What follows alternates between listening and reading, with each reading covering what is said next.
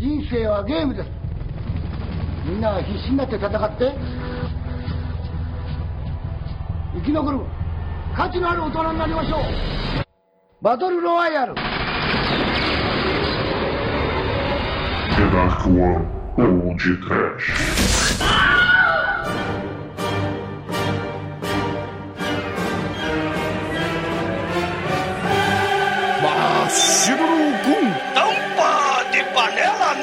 Purachara. Caniveturu. Muito bem, ouvintes! Eu sou Bruno Guter, ao meu lado está o professor revolucionário da Darkwa Productions, Douglas Freak, que é mais conhecido como Exumatoro. Orewai, chama Lord, né? Lord of the Fly, né? Lord of the Fly? Chapã Batorroia, roia. Estudante morrendo sem harakiri. Aluno chacinando outro por querer. No Japa passadiano pode ser mortal. Japão é o Batorroia, roia. Ficou a merda! Mas. O que vale é a sinceridade, Douglas. We don't need no education, we don't need no thought control, we don't need no Japa student assassination! We don't need you're not a hero. Eu estou balançando o braço enquanto faço isso. Os japoneses estão perdidos na ilha, se assassinando uns aos outros. É uma coisa horrível. Quem é que sobrará? Qual vai ser o resta um do Japinha? Os estudantes vão morrer tudo, Demetrius. É, Douglas. Mas vem cá, veneno pode, Almighty? Olha, eu sei que depois dessa abertura do Douglas, aparentemente esse filme ele é patrocinado pelo fermento Pó Royal, cara. O Battle Royal, Royal. Porra, agora ficou muito melhor. Que porra de música é essa? É da Lorde. É da Da Lorde. Lorde. Que merda. Lorde. Pois é, meus caros amigos e ouvintes, estamos aqui reunidos para bater um papo sobre o filme Batalha Real. Eu adoro esse título em português. Lançado em 2000 pela Toei e considerado por Quentin Tarantino o melhor filme que ele viu desde que ele se tornou um diretor de cinema. Mas antes que o exumador fuja para as montanhas e comece a assar um bolo, vamos começar esse podcast. Vamos, vamos, vamos. Aluno, cala a boca. Não mata a aula não, senão tu vai morrer. Tu vai sentar no colo do capeta. Tarantino tem um gosto meio duvidoso, hein? Mas tudo bem, vamos lá. Ué, mas esse filme é foda, Mate, porra. Esse filme é arroiado com cheese. É, é, é. Ah, Mate, Mate, porra. É bom, mas pô, melhor, bicho. A geração nova tá foda, né? Vamos aplaudir o td1p.com. Pra esse eu tiro meu chapéu. Bom,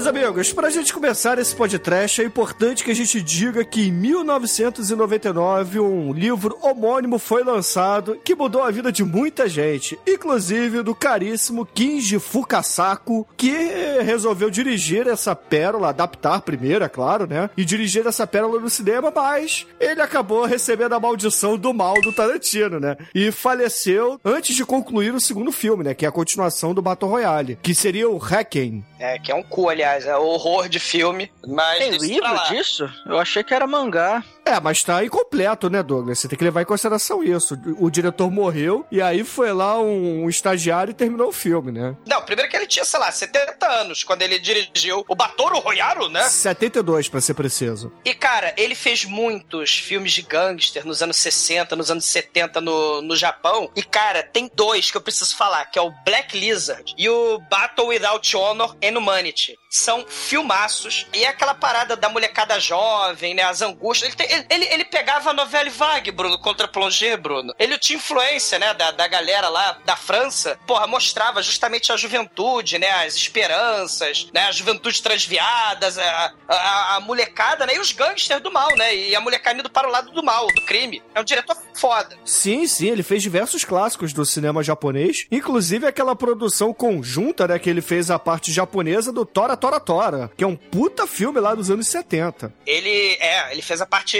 a parte do Japão, é verdade. E é um, é um excelente diretor e sempre foi um diretor com esses temas controversos e a ver com o soldado, no caso, né, o soldado que vai pra guerra, né, é, sempre a, juventude se fudendo e ela tentando dar a volta por cima contra o sistema. The Way of the Warrior. Sei. Ou The Way of the Warrior. Warrior, né? Muito foda. Aliás, a galera que fez o participou do Batoro Royaro, porra, até o Takeshi Kitano, que a gente já falou dele lá no terceiro programa do podcast, o Izo, que ele protagoniza e dirige o Zatoichi, né? O, o ceguinho do mal, né? A gente falou dele lá no terceiro podcast. O velhinho do mal é o professor sádico mais sádico do planeta, né? Ô, porra, só pra galera saber quem é o, o Takeshi Kitano, ele fez recentemente, né? Quer dizer, já depois dos anos 2000, diversos filmes do Zaitoshi, né? Eu recomendo que vocês vejam, é muito bom, cara, muito bacana. É, é muito foda, né? O, a galera, até a própria molecada jovem, participações, claro, né? Que muitos deles aparecem muito pouco no filme, muitos são amadores, mas tem uma galera muito boa, né? Molecada jovem aí participando, né? Do filme, atuação foda, tem o Takeshi Kitano. O menino aí, o Nanahara, ele fez a adaptação do Death Note também, né? Exato. Pra galera que curte aí um, um mangá nessa coisinha de criança, mas tá aí, né? Criança é o caralho, que o Batoro Royaro também foi mangá, tá, Bruno? Não, ele foi um livro primeiro, aí depois virou filme, e aí virou mangá. Quando É. chegou em mangá, ele virou tipo assim, Turma da Mônica Jovem, entendeu? Ah, Bruno, não fode, cara. Ba- Mas assim, te- tem um. No contexto, né, assim, desse tipo de filme, a gente já. Porra, né? O Almighty não tá aí, não deixa mentir, né? Nós já falamos do sobrevivente, né? Sim. Reality show mortal, onde a molecada e o Schwarzenegger tem que derrotar negões voando no. e, gordo, e de pisca-pisca. Tem que derrotar o Treme vestido de árvore de Natal. Exato, né? Então a gente já, já mencionou, né, bastante filmes distópicos sobre é, reality shows macabros, assassinos, né? E essa, essa questão aí da mídia controlando a sociedade, né? O Death Race a gente gravou no começo de 2015, né? Falamos do Death Race original, onde Stallone, né? Pré-derretimento facial, como vilão, né? Como um gangster do mal. Então tem muito filme de, de distopia com reality show macabro de jogos mortais, né? É, não os jogos mortais, jogos mortais, mas os jogos mortais de sendo um jogo onde as pessoas morrem, se é que vocês me entendem. Sim, sim, É. sim. Pra galera aí mais leite com pera, né? Tem essa versão mais moderna aí, que é baseada aí numa série de livros infantos juvenis, que é os Jogos Vorazes, né? Que tem a Jennifer Lawrence aí fazendo um certo sucesso aí no cinema. Na verdade é o seguinte, eu vi os dois, a coisa tem mais é, tem mais distopia, tem mais sobre o governo. Aqui não, aqui só tem a ação da lei, né? Você não vê governo, você não vê nada. Os Jogos Vorazes você vê a, o- a lei em si, o, o mundo, a distopia em si. Aqui não, a gente só vê as escolas e só vê a punição por ser tão ruim, né? Segundo o. Mas, ô, ô, Demetrius, é um Ah. plágio essa porra do- dos Jogos Vorazes? Do, do não, Royale? não, não. Tem muita coisa em comum, até porque não dá pra correr, né? Porque só pode haver um final, né? É A cúpula do trovão aplicada à maioria, né? Esse negócio. Sei. Mas assim, é, os filmes são bem, são bem diferentes, cara. É porque o- a verdade é o seguinte: o, fi- o filme de Hollywood entra muito mais em detalhe em governo, conteúdo, política, distopia, né? O- a distopia, assim. Ah, foca tanto na, na- na porradaria quanto na distopia. Aqui, só tem aqui só tem porradaria. É, o Battle Royale 2 que tem um pouco mais dessa questão da distopia do governo, né? Que a gente vai ver depois a rebelião dos jovens e etc. É, se, a, se- se- se a continuação fosse, porra, maneira também do Battle Royale, né? Porque a continuação é cocô, né? Que eu vi, mas assim, ela mostra, claro, o, o lado lógico da, da sequência do Battle Royale. Se você faz uma lei onde só pode haver um, esse sobrevivente, é evidente que ele vai se revoltar contra o governo, ele vai virar herói da juventude, né? Então é óbvio que, que todos os sobreviventes do Battle Royale, eles vão se unir contra o governo, né? É, exatamente. exatamente. Ah, O que- Só que, o que- o 2 é uma merda, né? Infelizmente. O que acontece no, nos Jogos Vorazes é que o governo toma conta desses é, sobreviventes, né? Dão casa, comida e roupa lavada, mas eles viram fantoches. Então você vai, eles vão de cidade em cidade, né? Porque no, no jogo Vorazes são distritos, né? São cidades onde cada um mora e cada um é, manda dois, dois pra ir pro Battle Royale de lá, né? Uhum. Eles ficam passeando lá, dando tchauzinho, lá, Miss, né? Uhum. Nós sobrevivemos, nós somos muito legais, olha o governo. Eles são Entendeu? tipo rockstar, né? É, você vira um rockstar, mas assim, com, com a arma nas costas, entendeu? Do governo, É, né? Do governo, é. O governo também controla esse aspecto do, dos vencedores, entendeu? É interessante. Não é ruim, não, cara. Pô, sinceramente, das franquias todas horrorosas baseadas em livros dos últimos, da última década, o jogo Vorazes deve- provavelmente deve ser a melhor. Pra resumir, o Battle Royale é melhor, gente. Mas são bem diferentes. O jogo Vorazes é como se fosse o Battle Royale no quesito quantidade, mas é muito parecido, mais parecido com The Running Man, o sobrevivente, do que com o Battle Royale em si, né? Ah, perfeito. Entendeu? Perfeito. É, mas é por aí. Mas, assim, das franquias de Hollywood, uma das menos piores, com certeza, dessa de, baseada em livro, é o, o, o Jogos Vorazes. Eu vi o primeiro, eu vi o segundo. É melhor que Harry Potter no cinema. Tá, é assim, Harry Potter não é, não é uma série de cinema ruim, mas também não é, oh, maravilha, mas enfim, eu, Mas é todas melhor. perdem pra Crepúsculo. É.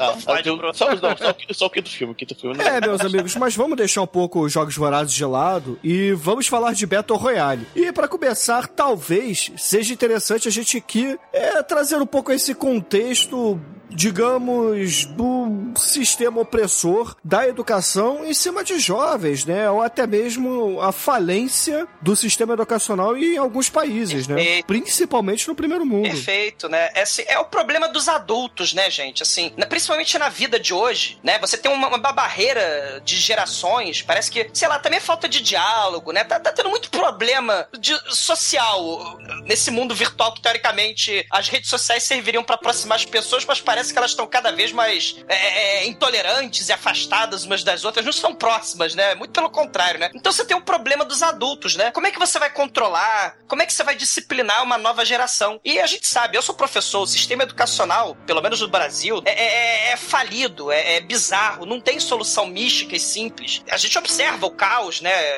A desvalorização da educação, pelo menos aqui. E no primeiro mundo, né? No Japão, você tem outra questão a ver com a educação. Tem a questão da competitividade, a molecada tem que vencer, tem que ser o primeiro, só pode haver um. Porque eles funcionam no esquema formiguinha, né? Eles têm o estilo colmeia de vida lá no Japão, né? Você tem que ser um membro altamente produtivo para a sociedade. Então você tem que estudar nas es- maiores escolas de prestígio para ser um membro da elite do sistema, né? Tem que ser um engenheiro da escola fodona, tem que ser um médico que veio da escola fodona. Então o sistema é altamente competitivo. Quando você fracassa, a galera se mata, né? Os índices, eu não tenho aqui os números, as estatísticas, mas o índice de suicídio no Japão do moleque que não consegue entrar para uma escola de elite ou que reprova é, é- é absurdo. Então, assim, são problemas do mundo educacional. Você tem filmes, cara, que mostram justamente esse sistema opressor da, da educação, né? Que vai, claro, produzir né, os novos adultos, né? Nessa nossa sociedade podre, infecta e, e maligna. E a gente, porra, tem filmaços, né? Eu falei no começo aí, o We Don't Need No Education, The Wall, do Pink Floyd. Floyd, ele vira um degenerado, ele teve uma educação mega conservadora, ele vira só mais um tijolo no muro depois, ele é um rockstar fudido, drogado, né? A gente tem o, o Laranja Mecânica, do, do Kubrick, que, que também veio com música clássica, assim como Batoro Royaro, né? Que também usa trilha sonora clássica do filme, e é o triunfo do mal, Malcolm McDowell, que estrelou também, três anos antes, outro filme sobre o sistema opressor educacional inglês, o C. Só que o Laranja Mecânica vem com o tratamento Ludovico, que tenta pacificar né, o delinquente juvenil. Quanto o Batoro Royaro, ele intimida os jovens e obriga eles a usar violência contra os coleguinhas, né, cara? Até falando em jovens e tal, em agressividade, é sempre bom citar o Senhor das Moscas, né? Perfeito. Que as crianças, elas ficam lá numa situação em que não tem adultos perto, que elas têm que se organizar, então elas acabam é, depois entrando em conflito e, e tem morte, tem violência, então é, é bem bizarro você ver crianças nessa situação mais extrema. Muito bem, esse, Almighty. O Senhor das Moscas, né? Tem, tem uma questão que o caos, né? A destruição, ele, ele vem da falta da ordem da civilização, né? Do, do, do mundo adulto. Agora, no Battle Royale, o maneiro é que o caos, a destruição, é uma ordem do governo, né? A violência é a ordem do governo. Uhum. Né? Isso, é, isso é muito foda. Então tem muito filme, galera, muito bom, né? Lidando com isso. Tem os trashíssimos, né? Como Solar Babies, que é um mundo distópico jogando hockey, tipo rollerball. Só que é um, é um tipo um presídio pra moleques, orfanato, né? E eles descobrem uma bola mística que tem que salvar o mundo. Mas é um sistema também opressor. E tem também, cara, o, o Takashi Miike, ele fez um monte de filme sobre gangsters juvenis do mal. Você tem aquela série do Crow Zero e tem o Fudô, o The New Generation, que é um filmaço do Takashi Miike, mostrando lá os, os jovens, né? O líder da Yakuza jovenzinho, né? Ele pegando toda sorte de delinquentes juvenis pra destruir a Yakuza, né? Inclusive, ele tem que lidar com o pompoarismo do mal. a puta que tosse, vamos dizer assim, em agulhas do mal. É muito foda. Classe de 1999, onde Pangrir é uma androida do mal, que ela tem que botar ordem lá na molecada, né? A base do assassinato. por aí vai. Falando em situações de pessoas que têm que se matar, eu teve um filme que saiu recentemente que eu, eu esbarrei no Netflix aí por acaso, que é um filme chamado Circle, que é Círculo, que é um filme assim, é a- orçamento é, é baixaraço. Ele se passa em uma sala e são 50 pessoas que elas meio que assim quando elas tomam consciência, elas estão lá, 50 pessoas numa sala, cada uma em cima de um círculo no chão, e a cada dois minutos tem uma votação para uma, uma das pessoas morrerem. E até sobrar uma. Na verdade, essa co- coisa da votação e que vai sobrar uma, eles vão deduzindo com o passar do tempo, porque ninguém tá lá pra explicar porra nenhuma pra eles. E assim, o filme, ele, ele é interessante, claro que o roteiro ele sempre vai caminhando pra matar as pessoas mais convenientes e tal. É. E- Mas é, eu, eu achei assim, cara, o, o filme é relativamente simples. O, roteiro não é um primor, você vê aquilo que eu falei, tem as conveniências, mas eu achei um filme assim, é até inusitado, é um, é um pouco diferente até do normal, uma proposta que um pseudo spoiler que você não vai ter explicação, não. Você vai ter uma, uma explicaçãozinha bem de leve do que, que é aquilo, mas questão de. o- Isso, isso é Aham. até interessante, porque no, no Battle Royale a gente vai ver que tem a galera que eles andam juntos, eles são aliados. Só que, porra, como vai sobrar um?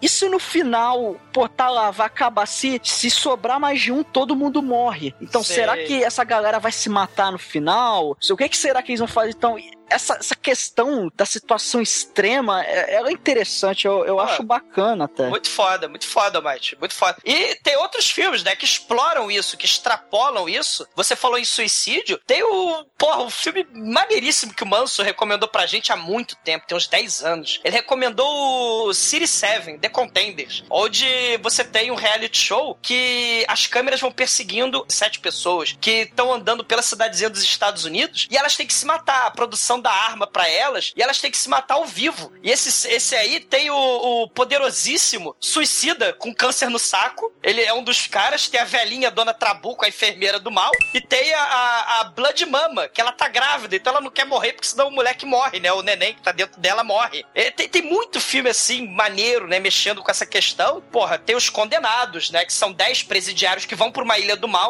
O, o sobrevivente ele ganha perdão do governo. Tem várias armadilhas estilo predador na ilha e várias armas que eles podem encontrar pra matar uns aos outros. E, porra, claro, o La Décima Vítima com Marcelo Mastroianni e Ursula Andres, inesquecível, onde a nossa querida Ursula Andres usa um sutiã de metralhadora para metralhar o seu algoz, que eles também são de um grupo, né? Tem as vítimas e os perseguidores. E aí isso também é televisionado, vira comercial de TV, né? A parada é, é muito bizarra, né? E Ursula Andres com todo o seu esplendor aí matando pessoas com o sutiã de metralhadora.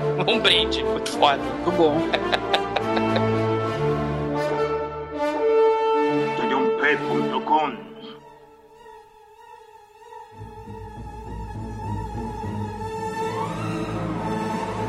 No início do milênio, a nação entrou em colapso.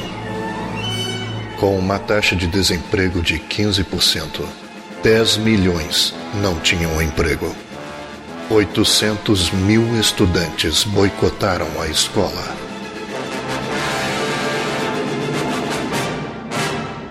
Os adultos perderam a confiança e, temendo os jovens, aprovaram a lei da reforma educacional do milênio, também conhecida como Lei Battle Royale.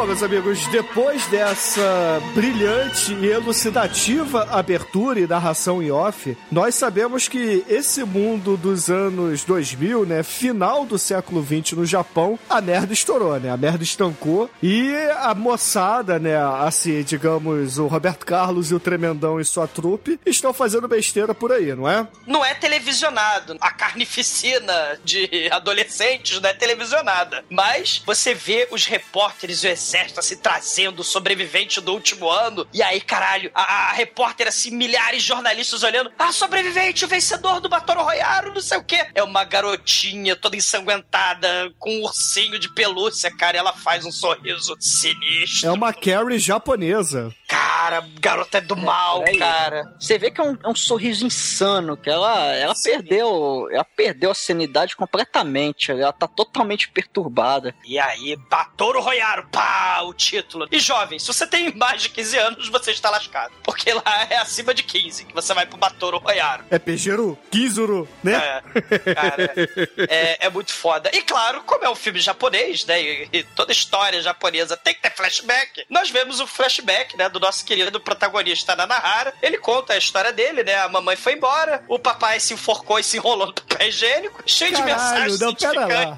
O papai, o papai do Nanahara, ele se enforca com a tomada, escreve a carta de despedida, a carta de suicídio dele no papel higiênico, mas veja, é papel higiênico pra caralho, né? Porque ele usa a letra gigante. Só que o filho da puta se enforca com a calça riada, cara. Por que dignidade, né? Dave Carradine tá aí, ué. Exatamente. Então, na verdade, na verdade, ele tava se masturbando. Porra, cara, isso aí é muito mais perturbador, Bruno, porque tá escrito no papel higiênico, né? Eu gosto de você, meu filhão. Você consegue, pensamento positivo, tenha força. Aí, É, e, aí, vou dar força pro meu filho. Como? Me enforcando. caralho. É. Meu filho me encontrar morto, ficar perturbado pro resto da Ah, vida. ele só queria punhetinha, mate. Caralho. É, mas- horror. Enfim, né? E aí temos o flashback número 2, porque é um filme japonês, né? Então, temos que...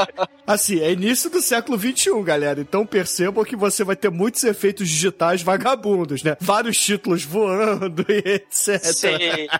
E o professor Takeshi Kitano, né? Ele tá puto, ele tá triste, tá melancólico, porque os alunos escreveram: Vamos matar a aula. A Noriko, ela, esque- ela não sabia do esquema, do plano de matar aula, né? Dos tremendões, né, Bruno? E aí, né, o, o- o aluno Nobu passa correndo que nem a vaca ali, esfaqueia, esfaqueia sem querer o professor. É, sem querer, né, Douglas? É, ele dá uma esfaqueadinha de leve, dá uma esbarrada, esfaqueia o professor. E aí a faquinha, o canivete cai. E a Noriko, né, ela pega o canivete, guarda. E o professor Takeshi Kitano, ele se demite. E aí a gente tem o flashback. será, né? É, porque deve levar esfaqueadinha de leve. E aí vamos pro flashback número 3, porque, né? Vocês- que não? E aí temos o basquete divertido com a turma toda. Nono ano B da escola japonesa lá, Hirohana Sharavara, né? Escola japonesa. E aí, todo mundo se divertindo, todo mundo rindo e tal. Cortamos finalmente para o tempo atual, onde temos o passeio de despedida da turma que está se formando do nono ano, né? O ônibus de passeio, né? A turma causando terror do, do ônibus. E no meio do caminho você vê caminhões do exército, você vê discreto, uma tropa de exército ali na, na estrada. Parece a Eco 92, né? Que é do Rio de Janeiro, vai lembrar. Exato, né? E aí a molecada tá tocando terror no, no ônibus, tá. Não tá percebendo isso, né? A Noriko lá faz biscoito. O Nobu fala: ah, obrigado, Noriko. Eu era um bêbado, vivia drogado. Você me tirou do- da rua, eu era um delinquente, eu voltei pra escola. E aí eu- ela- é, eles tiram foto, né? E aí a cabeça do Nobu, premonisticamente, profeticamente, é cortada na foto. Sei. É, mas veja, é, isso tudo é porque a menininha lá, a Nakagawa, ela queria dar uns catuco lá no Nanahara. Nakakei? Nakagawa queria dar uns catucos no Nanahara. Nana quem? Porra, tô teu cu. e aí, porra, a, a amiguinha que tava ali mancomunada com ela tira foto, obviamente, cortando o Nobu de propósito pra que aquilo ali seja uma foto é, de paixão mesmo, né? Aquelas paixonites adolescentes, uma paixão platônica, eu diria. Premonição. E aí, porra, beleza, né? O filme anda, a gente tem aqui um- uma passagem de tempo muito inteligente do, do diretor, né? Que ele joga o ônibus de, de excursão pra entrar dentro de um túnel. E isso aí dá a impressão de tempo passando. E quando volta, né? Quando sai do túnel, a gente vê ali todo mundo dentro do ônibus dormindo, mas de um jeito bem esquisito, né? Bem anormal. Inclusive, no Nahara, ele, pô, sofre uma quedinha ali, né? Que ele tá, tá apoiado assim no braço da cadeira e acaba caindo ali no corredor. E olha assim, pô, tá todo mundo dormindo, de... mas dormindo como se tivesse participado de uma orgia com lhamas e, e medusas. Orgia E com lhamas. Orgia com lhama. Faz isso, bro? ah, você nunca participou de uma? Você nunca acordou com a barriga pra cima, assim, com o umbigo todo melado? Com lhamas, não. Ah, estranho. Só com cabritas, né? Montanheses. Ah, Mate, você é careta por acaso? Sou. Sou. Sou sim. Quando se trata de lhamas e cabritas, sim, né, Porra, Mike? Mate, nem Ah, um cabritinho. Não, coitado do cabritinho. Mas aí, porra, o Nanahara, ele vai andando assim, aí ele olha pra um lado, olha pro outro, e de repente vem a senhorinha de roxo lá vestindo a máscara de gás e dá-lhe uma cacetada na cabeça, né? Caralho. Uma roupa e- muito discreta, quase É, brilha no roxa. escuro. Roxa berrante, é. Eu vou me infiltrar discretamente no ônibus. Apesar de ter várias tropas e tanques discretos no caminho. E caralho, é uma viagem muito louca, bicho. É tipo o túnel do mal da fantástica fábrica de chocolate do Gene Wilder.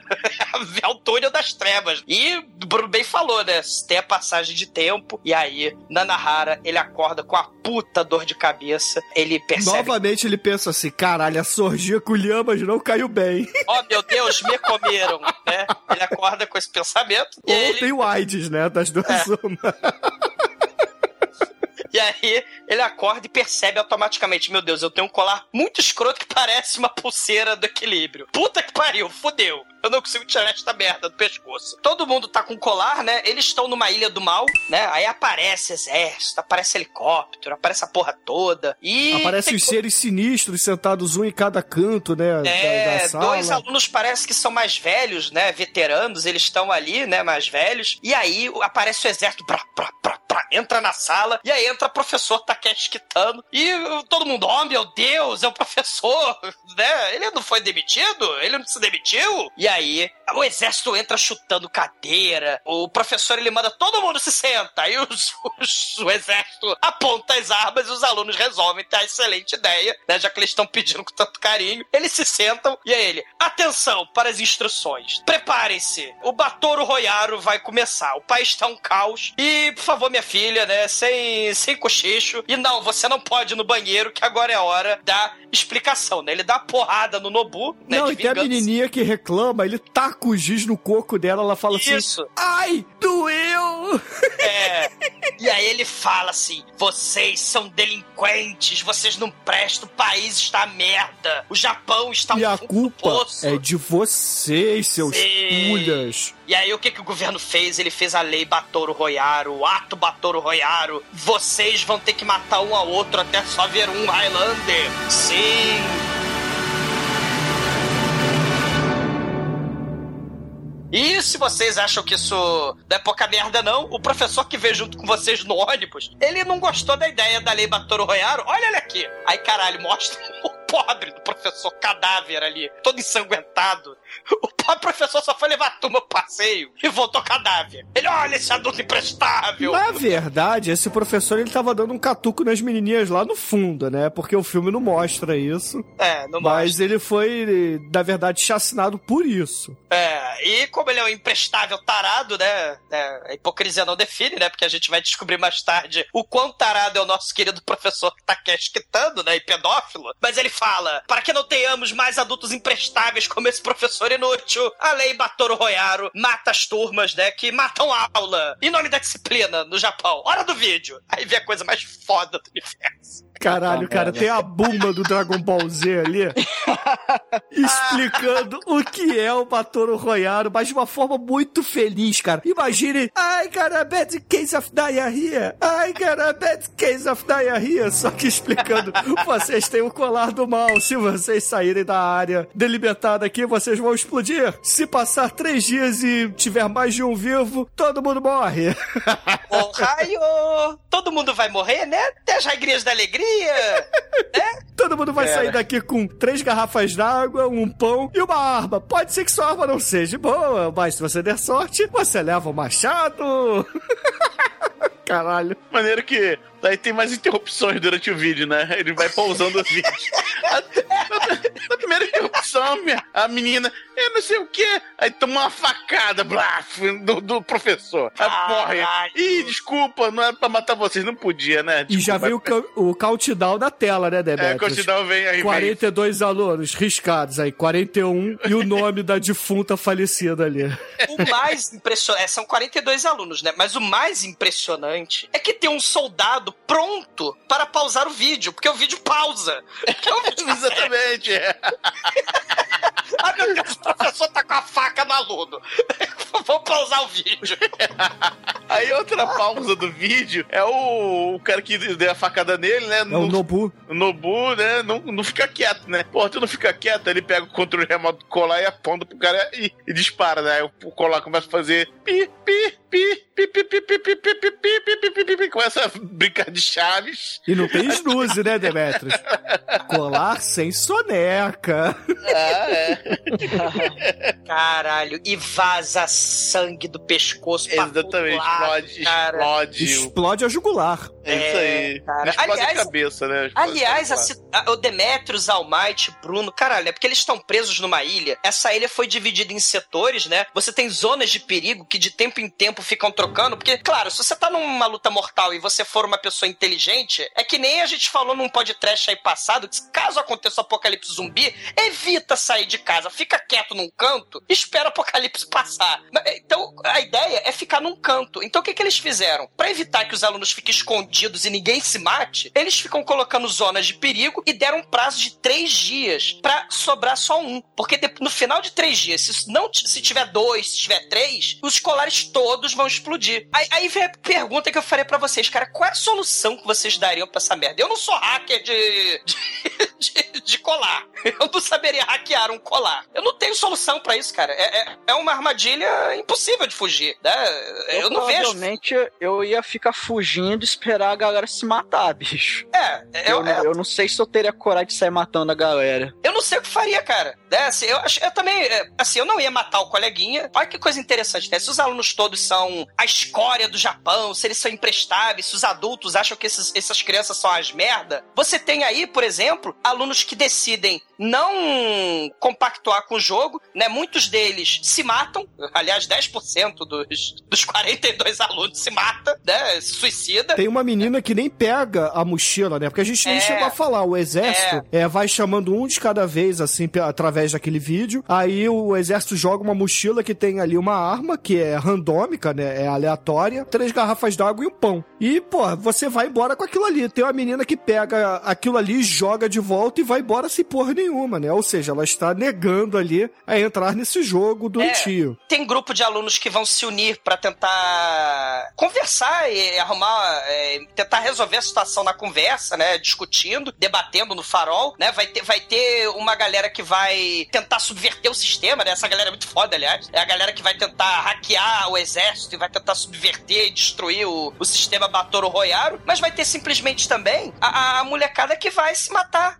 não vai compactuar com o jogo. Então, essa, essa é uma coisa muito interessante. São crianças, são adolescentes de 15 anos, né? Numa escolha moral horrorosa, né? Aterradora. Eu sei o seguinte: o único crime que o ser humano faz sem premeditar é matar. Entendeu? Porque matar é inato do ser humano, faz parte da natureza humana matar pra sobreviver, entendeu? Então você nunca pode dizer que é, você não faria, entendeu? Na- quando o bicho aperta, o instinto de sobrevivente, sobrevivência bate, e as pessoas Ah. matam, entendeu? Ah, Não importa ah. que você, você, se você faz escolha moral ou não, no momento que você que a, a merda fede, meu irmão, a gente só reage, entendeu? Não, não é bem assim, não. Eu não, eu não escolho não participar. Veio o primeiro. É igual no, no Rambo 4, né? O padre lá e tal, com lá, eu vim pra ajudar, vim pra ajudar. Aí veio um cara com uma arma, ele. Ah, antefrenesi. E, é, e é assim que funciona, cara. É, é, realmente. é, usando o filme, tem adolescentes ali que escolhem não participar, né? Usando sim, sim, claro. Exemplo, é, é, né? mas assim, no, no momento de, de aperto, alguns que escolheriam, que escolheram não participar, pode ter certeza que vão participar direitinho. É, o que o Demetrius está falando é, é mostrado no filme, inclusive, quando tem aquela menina toda de amarelo correndo, né? Que vai o rapaz lá pra falar assim: olha só, a gente vai morrer amanhã mesmo, então que tal a gente dar um catuco aqui no canto, né? É, esse moleque é muito forte. Aí. É, ela fala: não, você fede, sai daqui. Aí o moleque pega a besta, aponta na cara dela e fala assim: minha filha, eu tô levando isso aqui a sério, eu já matei antes. E se você não fuder comigo, eu vou te matar. Aí ela pega a faca dela, cai na porrada dele e enfia várias estocadas no saco dele, cara. A mulher estoca o saco do filho da puta porque ele tentou matar ela. É, tem, tem, tem, a, a, tem a questão, né? Assim, são, é, é aquilo, né? São, é, um, é um dilema moral, quer queira, quer não, é um dilema moral que a, a pessoa com 15 anos vai ter que fazer uma escolha terrível, né? Matar o próximo, uma, uma pessoa que viveu 5 anos da vida dela, amigos, né? Próximos, melhores amigos, vai ter que fazer uma escolha moral em nome da sobrevivência. De certa forma, Demetrius, até numa sociedade muito individualista, né? Onde, onde o indivíduo ele está na frente, eu até concordaria com o que você falou. Mas o Japão é aquilo que eu tava falando, ele é uma sociedade formiguinha. Ele é assim, você tem que ser um membro produtivo da sociedade para contribuir para o funcionamento da sociedade. Se você não contribui, você se mata, né? Porque você é um fracassado em contribuir com a sociedade. Então, assim, a perspectiva ocidental individualista da gente é um pouco diferente ali no, no Japão. Só que aí o que, que acontece? Além dessa questão aí, da, desse dilema moral tenebroso, você vai ter, cara, também aqueles dilemas, né? Ah, o, Nanahara tá, tá namorando aquela garota, eu tô com ciúme, não sei o quê, né? Tem, tem essas coisas também de adolescente no filme. Então, assim, você tem uma espécie de malhação from hell. É, é, uma questão de perspectiva, né? O que é importante para aquele é grupo exato. de adolescentes. Porque já que, é que você falou também, né, Bruno? Já que a gente vai morrer amanhã, por que não fazer sexo até amanhã? É, mas a preocupação deles é essa. Cara, se eu tivesse 15 anos e estivesse naquela situação, certamente eu não ia estar preocupado em hackear o sistema, eu não ia estar preocupado em, em tentar sobreviver porra nenhuma. Não, assim, é, é, é uma coisa interessantíssima de, de se fazer, aparentemente num filme assim, né? Pop e tal, né? Estilo, sei lá, Tokyo Gore Police e Machine Girl da vida, né? Mas, cara, é, uma, é uma, um debate moral, assim, maneiríssimo, né? De se fazer num, num filme como esse, né? E, e, só que aí continua, né? A gente tem a chamada, né? Atenção para a chamada. Aí sai uma galera, né? Todo mundo sai, assim. Um assim. vez, um de cada é, vez. vai saindo um de cada vez. Aí, porra, o Nanahara até fala assim pra Nakagawa, né? Que é a menininha que tirou a foto, fez os biscoitinhos pra ele. E fala assim, ó, te espero lá fora, hein? E aí, porra, vai saindo um, vai saindo outro. Aí tem o gordinho lá, palavra proibida, que sai catando cavaco. Tem essa menina que não leva a mochila dela. Um dos alunos estrangeiros, né? Um dos alunos de outra escola que estão participando ali, que volta, joga a mochila fora e pega a outra, né? Mostrando que ele é foda pra caralho. Sim. e aí lá fora, meu irmão, a parada já começa, né? Mal saiu, já tem gente morrendo. Sim, e, e antes, né, o nosso professor Kitano, né, que é muito foda, ele é espetacular, né? Ele fala: Agora, queridos alunos, a vida é um jogo. Sejam dignos do jogo da vida. Nós avisamos os pais de vocês, então se virem lá fora. Cara, que pais filhos da puta também, né? Eu acho que eles só avisaram, cara. Eles não pediram permissão, não.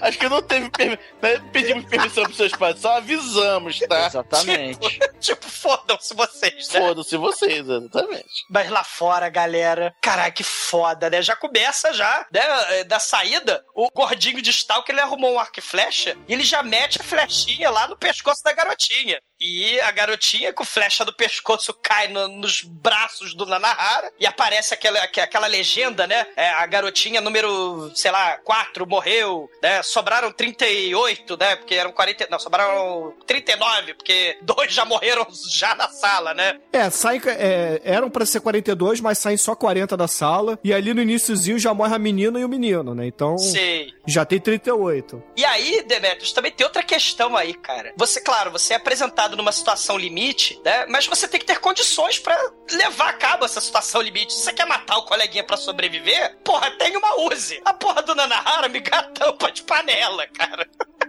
É, assim, ele é uma espécie de Capitão América. Adolescente. É foda, bicho. O coleguinha ganhou a Uzi, eu ganhei a tampa de panela. Quem disse que a vida é justa, né?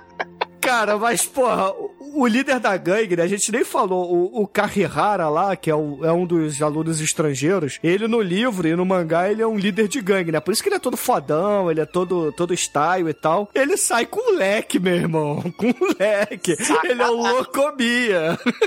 Não, não é leque, é aquele papel dobrado de você é. bater, pra você é. bater, que não machuca Porrada. muita é o, coisa, mas... É o leque.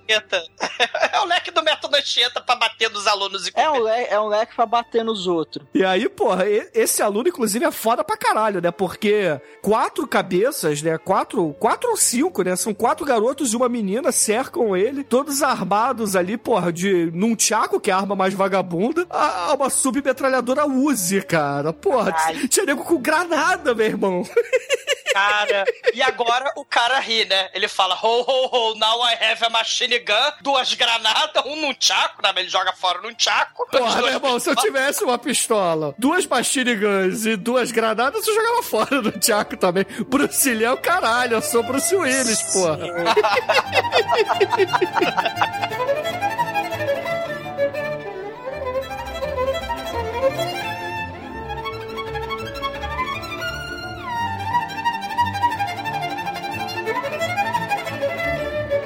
Mas, claro que enquanto isso, nós, vocês estão preparados para o flashback número 4? Nós temos o flashback número 4, onde a dona Noriko, né, a Pussy do nosso amiguinho Nanahara, tadinha, né, tá triste, melancólica, ela fala, me, me salve, eu sou a garota refém do filme, por favor, todo mundo quer me comer, e eu não confio em ninguém, só confio em você, Nanahara, vou guardar minha flor para você. Eu sou baixinha e feia, é o que elas me dizem. É, ela fica triste, melancólica por causa disso. Tem um flashback inteiro em Cristo pra, pra isso. Inclusive, é importante dizer para os ouvintes que existem algumas versões desse filme, né? Então, quanto mais extras você tiver, mais flashbacks você tem.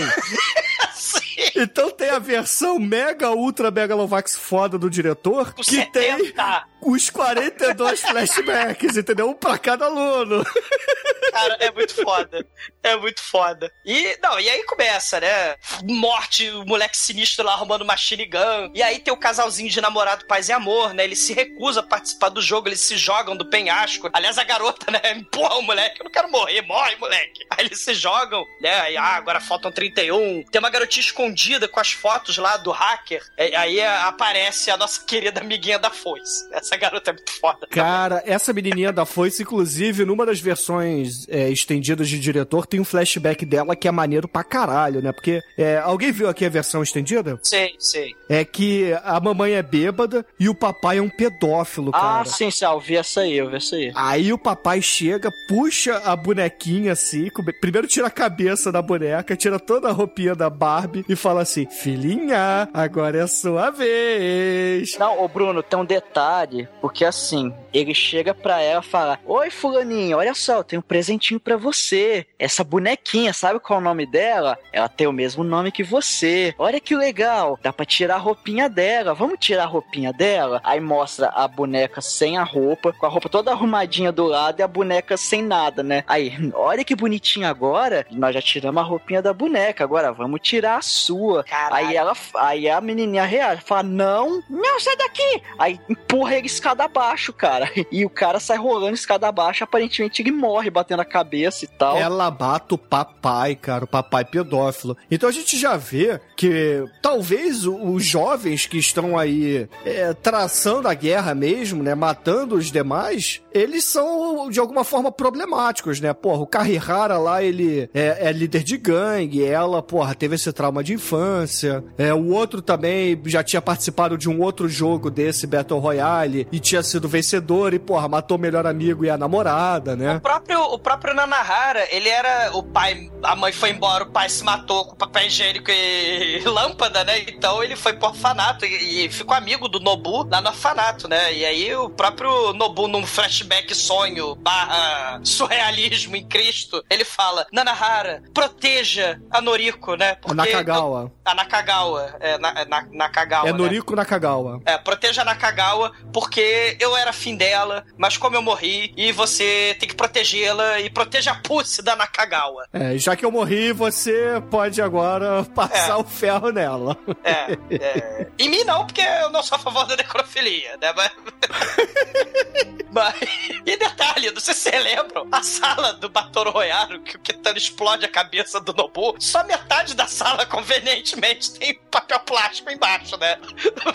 E o moleque, convenientemente, só explodiu daquele lado. Ele não explodiu, ele foi, ele foi um aluno, apesar de problemático, delinquente, ele foi um aluno que pensou, né, na porra da faxineira do Batoro Royalo. É, resolveu se matar e morrer ali do lado do, do papel plástico, né, cara? É, mas no segundo filme tem uma pseudo-explicação pra isso, né? Que eles são colocados numa jaula em vez de numa sala e tem uma listra no chão, né? Quem não topar participar é fuzilado ali na frente de todos, né? Cara, e o 2 é mais sinistro ainda, Bruno. Porque você tem que ficar do lado do seu amiguinho, né? Você É, tem que você dar é mãozinha. dividido em pares e você não pode ser, acho que 10 metros de distância do teu coleguinha. E se o coleguinha do lado morrer, você morre daqui a 10 segundos.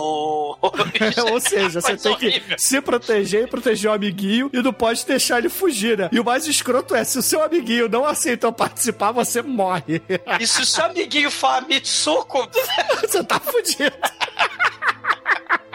Cara, é muito foda. Essa Mitsuko, ela chega, né? Tem a garotinha escondida ali, ela tem um taserzinho, né? Aí a Mitsuko chega lá, oi, oi, tudo bem? Eu tenho a foice. Tenho a foice. Olha aqui minha foice. Ela é uma espécie de Gollum, cara. É, eu vou fazer de tudo pra sobreviver. Olha aqui minha foice, ó. Ó, ela vai lá corta a garganta da garota com a foice e jorra sangue pra todo lado. E ela fala, enquanto isso, eu não vou morrer. Eu jamais sentirei fome novamente. O casal ali do lado, outro casal ali do lado se enforcou, resolveu não participar do jogo. Eu, eu não, não vou morrer, né? E aí ela, oh, oh, oh, now I have a taser. Ela tá evoluindo. É, caralho, né? Enquanto o Carrihara lá, porra, tem duas metralhadoras, um revólver e duas granadas e dispensou num tchaco. Ela, ela tem um taser. Justo, pô.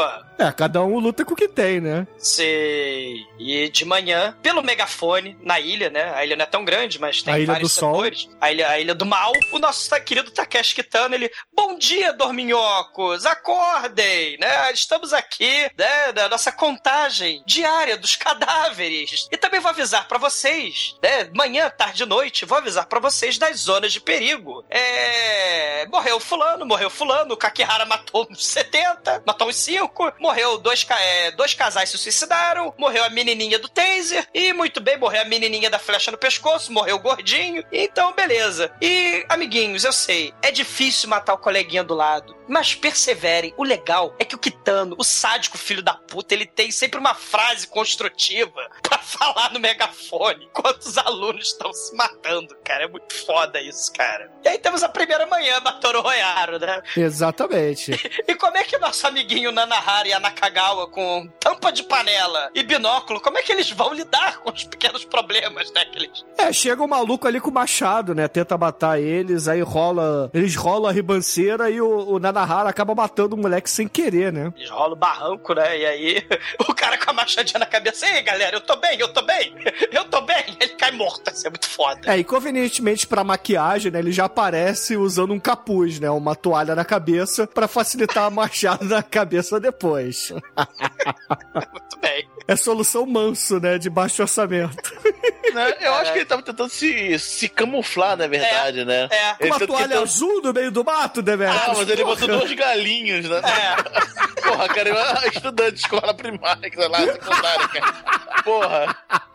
É verdade. Na, na merda total, cara, cara. Vou, vou me camuflar. A não ser que ele estivesse ali, porra, é, executando dos seus feitiços, né, antes da morte.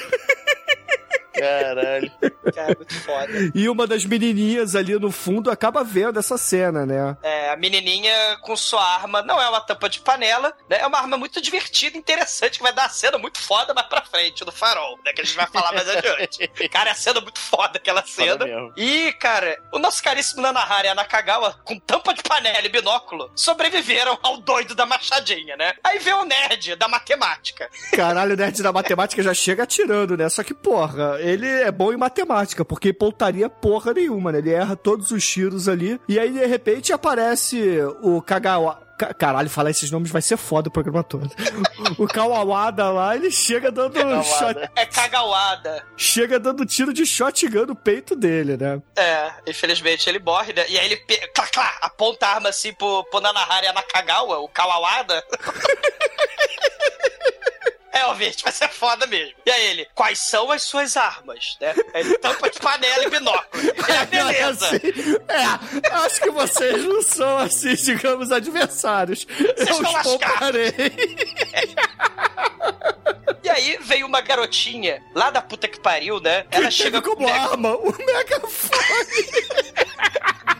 maneira que a personalidade dos personagens é definida pela arma que eles têm, né? É tipo os sete gladiadores. Ah, aí a garotinha de megafone, ela tá contra a amiguinha, né? Ela, oi, paz e amor, não vamos nos matar, não. Chega aqui na colina, vamos todo mundo encontrar a solução pacífica. Faça amor, não faça guerra. É, o nome dessa aí é Janus Joplin, né? É, vamos, vamos fazer. Vamos todo mundo viver na sociedade de paz e amor, né? E aí, ela tentou a solução pacífica, né? É importante, né? Você mostrar todas as soluções. Você tem a galera que ia se matar, que aliás é a maioria, como o Demetrius bem falou, mas tem a galerinha também que, né, tenta resolver a situação de outra forma e não dá muito certo, porque chega o Kirirawa, Kararawa, como é que é o nome do. O caralhara. o Karawawa, ele tem uma machine gun, duas granadas, duas pistolas e um nunchaku que ele largou de mão. Ele, pelas costas das duas garotinhas, cara, ele metralha as garotas, cara. Ele, cara, é o bicho mais sádico do planeta. Ele pega o megafone, põe na boca da garota, ai, tô morrendo. E ele atira, blá, blá, blá, blá, blá. e aí a garota morre, o megafone morre. É, todo mundo na ilha ouve o megafone, a garota, caralho, morrendo. Caralho, o bicho é muito sádico, cara. E o maneiro é que toda vez que ele chega fazendo maldade, toca a música Inomine, né? Ele chega com a trilha sonora do mal, né? Não, o legal é que tem uma hora que ele chega assim, né, pra matar um cara, e esse malandro tá fugindo dele, e a arma que ele ganhou foi um colete à prova de balas, né? Aí ele, porra, dá vários tiros assim no candango. Só que o candango, em vez de fingir que tá morto, né? Não, ele começa a comemorar. E o, o Kirihawa lá, o Kagagawa lá, lá do topo, olha assim: Ah, é? Você tem colete à prova de bala? Ele tira da Bahia uma katana, salto, decapita o malandro, meu irmão. Cara, é, é muito foda esse, cara. É muito foda. E o mais foda ainda, depois, né, que essas duas garotinhas são metralhadas impiedosamente, temos o relatório número 2 do professor Kitano. E o filho da puta me fala: é, pedir trégua, paz, pedir amor pelo megafone foi uma excelente ideia. Ah, mas infelizmente não se pode ganhar todas as vezes, né? Voa, passarinho, voa. Perseverem, caríssimos das boas ideias. Só, só faltou a música. Depois da mensagem da Carla Pérez que ele, que ele mandou, cara. Realmente, cara, é muito cruel, cara. Caralho, né? Cara, é uma sucessão de cenas tão surreais, gente. A gente, a gente fica aturdido pela. Assim, a gente, eu falei no começo, porque assim, a primeira vez que eu vi esse filme há uns, sei lá, 15 anos, 10 anos atrás, eu fiquei assim, caralho, que ideia foda. Se botar uma porrada de molecada adolescente pra se matar, né? Assim, caralho, é um troço assim bizarro. E aí tem a sucessão de mortes estilo japonês de formas tão surpreendentes. Inclusive, a, a próxima morte é da nossa querida. A nossa querida Mitsuko vai participar na próxima morte, né? Ela tá na cabaninha lá, e aí tem uma vagabunda fofoqueira. Uma das que gritou que trancou a, a Nakagawa, cara de camarão, no banheiro. Chega ela com a pistola pistola assim na cara da Mitsuko. Você matou a garotinha do taser, né? Você matou a garotinha do taser. Ela, não, não matei ninguém. Que isso, que isso? Amanhã eu acordo cedo. Aí ela, não, alguém esteve aqui de noite. Sabe por quê? Porque eu sou a maior fofoqueira do mundo. Eu achei um tampax no banheiro e ela não tava menstruada. Porque eu dei um cheirinho no cadáver, porque eu sou o quê? Uma necrófila. A garota olhou o lixo, pegou o tampax alheio e sabia que a outra não tava menstruada. Porque ela é necrófila, porra. Ela, ela, ela não é só necrófila, Bruno. Ela é fuxiqueira do caralho, cara. Aí ela, você tá de Chico! Foi você, assassina! Ela é que nem cachorro, né? Hum, Chico, opa, é você mesmo que eu quero. Vem cá, vem cá, Você, Silene. você é a Geni, você dá pra todo mundo. Eu vou te matar, sua piranha. Aí a, a nossa Mitsuko, né, ficou ofendida com esses xingamentos gratuitos todos. Ela eletrocuta com o taser. A nossa querida fofoqueira necrófila, cheiradora de calcinha, né? Pega a pistola dela E usa a pistola, né? pra matar a necrófila. Caralho, cara. Caralho, essa cena, caralho. A garota, a, garota fica fuxicando tampax. Realmente, né? Merece morrer mesmo. Ah, cara, mas é, olha só, gente, é importante a gente dizer aqui também que além de dos assassinos, né, das, da molecada que tá participando ali do, do combate, como deveria ser, né, por exemplo, ah, eu vou matar meu amiguinho, vou matar a minha amiguinha, e os que fizeram paz, tem aqueles que vão tentar quebrar o sistema por dentro, né, Que é é um grupo de garotos ali, são quatro garotos que resolvem hackear a forma de controle, né, que, porra, é o que? São esses colares, então eles já descobrem que o colar, além de um GPS, tem também um microfone, né, para ouvir tudo que eles estão falando. Então, Um, de- um desses moleques é muito foda. Porque nesse, no mundo do Battle Royale, se você tem um pai e esse pai tem uma profissão, você geneticamente ganha a profissão do seu pai. É que na época da Flor das Sete Cores. Você tem um papai, ah, meu pai era cozinheiro, ah, sei cozinhar. Você tem o seu papai era piloto de barco, ah, eu sei pilotar Caralho. barco. se lembrou do desenho da menina buscando a, a flor colorida. Gente, a Flor das Sete Cores. Caralho. É exumador, cara, né? Dor, exumador, né? É meu nome. Caralho, esse desenho foi o desenho mais que eu mais desperdicei tempo na minha vida, cara, porque a, a porra da flor tava no quintal dela, cara. Puta merda. Cara, olhando o tema. Mas.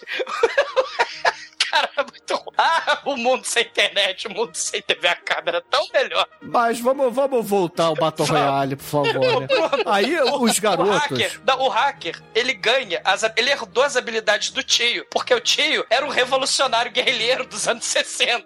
Então ele, ah, eu tenho habilidades guerrilheiras aqui. Tragam enxofre, tragam querosene, tragam carvão pra fazer a bomba. É, é, é importante a gente dizer que essa ilha, ela era habitada e foi esvaziada para o jogo. Então ali tem um hospital abandonado, tem comércio, tem Tem casas, fazenda. tem a fazenda. Então a molecada é, acaba usando esses edifícios aí para poder fazer comida, fazer bombas, coquetéis molotovs. Hackear o, o exército, né? Exatamente, né? E todo mundo pôde ficar com a sua bolsa. Sim. E aí, pô, esse moleque aí, ele tinha um computador e um celular tijolão. Então ele montou um- uma espécie de bateria extra ali, né? Movida a gasolina. Ligou seu laptop, seu celular Nokia tijolão e partiu pra dentro pra hackear lá o Battle Royale. Sei. E, e eles, eles têm eletricidade, né? Eles ligam um gerador, eles acham um gerador, né? Tem um dos moleques que ele tá vagando pela ilha. Ele tá em busca da Pussy, né? É, é um moleque, eu esqueci o nome dele, é o que? É o Hiroriki, Hiroki, Hiroka. Sei lá, cara. Hiroquinha, né? Porque a gente tá falando de japonês. Então ele é o, sei lá, Hiroki.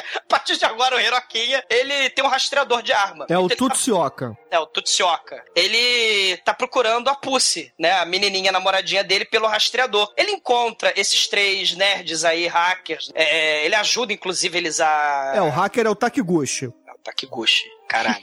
parabéns, Bruno. E o amigo do hacker é o Kuronaga. Tá, parabéns, Bruno. Eu tô muito impressionado com você. E o outro lá que, que é o inútil, que só reclama, é o Hatagami. Ratagami, sei. E aí esse moleque, ele vai buscando, né? Ele tá vagando pela ilha inteira em busca da Pussy. Enquanto isso, a Noriko, né? Que ela sofreu um raspão de machadinha, né? Ela tá doente, né? A Nakagawa, ela desmaia, aí o Nanahara carrega ela pra uma fazenda, né? Tem galinha ali, né? Só que aí tem uma armadilha de sino. O nosso querido Rambo lá, Nakagawa, tava lá dentro, na, na, na, na Nawakawa. Kawa, Kawada. Kawada, Kawada. É, é o Shogo Kawada. Ah, o Kawada, né? O nosso Rambo Kawada tava lá dentro. Ele cuida da Noriko, né? Da, da Nakagawa, tem fogão lá dentro, tem café, tem cigarro, tem tudão, né? Tem arroz, Tem arroz remédio. velho, tem remédio, e os caralho. Eles ficam lá dentro e, tem uma- e as mortes vão continuando, né? Tem a, o nosso querido tarado que é esfaqueado no saco, né? Pela nada mais, nada menos do que nossa Gogo Yubari, né? Do, do, do, Do Kill Bill? Do Kill Bill. Ela, Aliás, foi esse papel que fez o Tarantino escolher ela pro filme, né? Sim, inclusive a Mitsuko, ela atira nessa garota depois que ela esfaqueia as bolinhas do, do taradinho, né? E aí ela foi atingida e o Hiro... Como é que é? Hi- Hi- Hiroaka?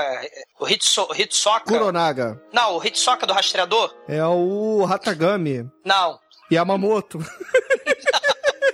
O japa do rastreador. o Sujimura. Não, Bruno. O Takiguchi. Não, o Tsukioka. O Sukioka. Tetsuo.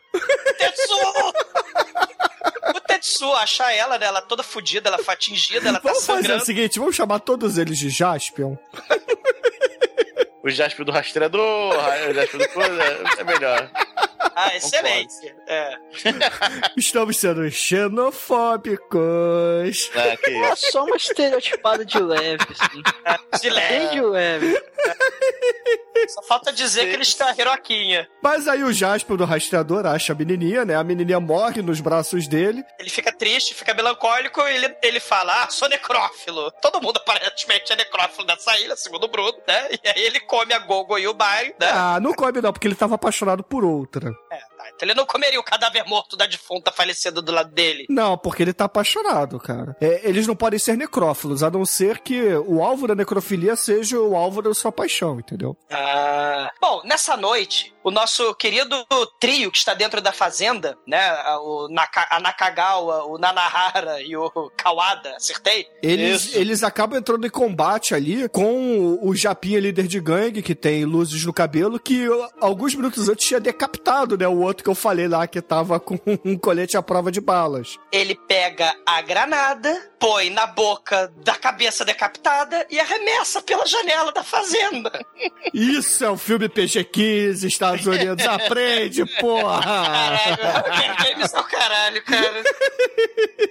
E aí a cabeça explode, porque, né? né? E a party se divide, né? O Nanahara vai pro lado e o Kagewawa e a Noko Nakagawa vai pro outro, né?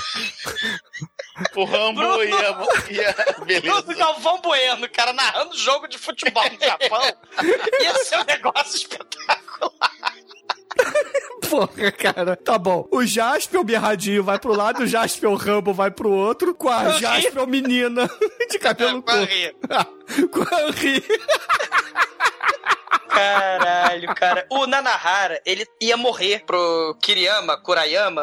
Pro Jasper, pro Jasper Bad Boy. pro Jasper Bad Boy da metralhadora. Ele ia morrer, aí o Hiroka, o, o Jasper da Hiroka, da, em busca da Pussy, O Kurunaga. o, o Kurunaga, não, é o Kurunaga? O Kurunaga, ele salva, olha o que que ele faz, olha só o que que ele faz. Ele desarmado com o rastreador, ele empurra um sujeito do mal que chacinou metade da ilha já. Ele tem duas metralhadoras, uma espada, duas, uma O granada colete à prova de balas. Colete à prova de balas, caralho, ele com seu rastreador fantástico, ele vai lá e empurra o cara pra ele não metralhar o Nanahara. O Nanahara se joga no penhasco e ele vai para dentro do mar. E aí o nosso querido Kuronaga, ele fala, é, fodeu, acho que vou morrer. Ele se joga no penhasco também. E aí, de- no dia seguinte, ele carrega o nosso querido Nanahara para o farol do terror, cara. O farol da Caralho, o farol, meu irmão. Ali virou um, um- o clube da Luluzinha, né? Porque tem uma porrada de menina ali que estão conversando, chegando à conclusão de como é que elas vão sobreviver mais um dia nessa ilha do terror e etc. Traçando planos. E uma das meninas é apaixonada pelo Nanahara e a outra menina morre de,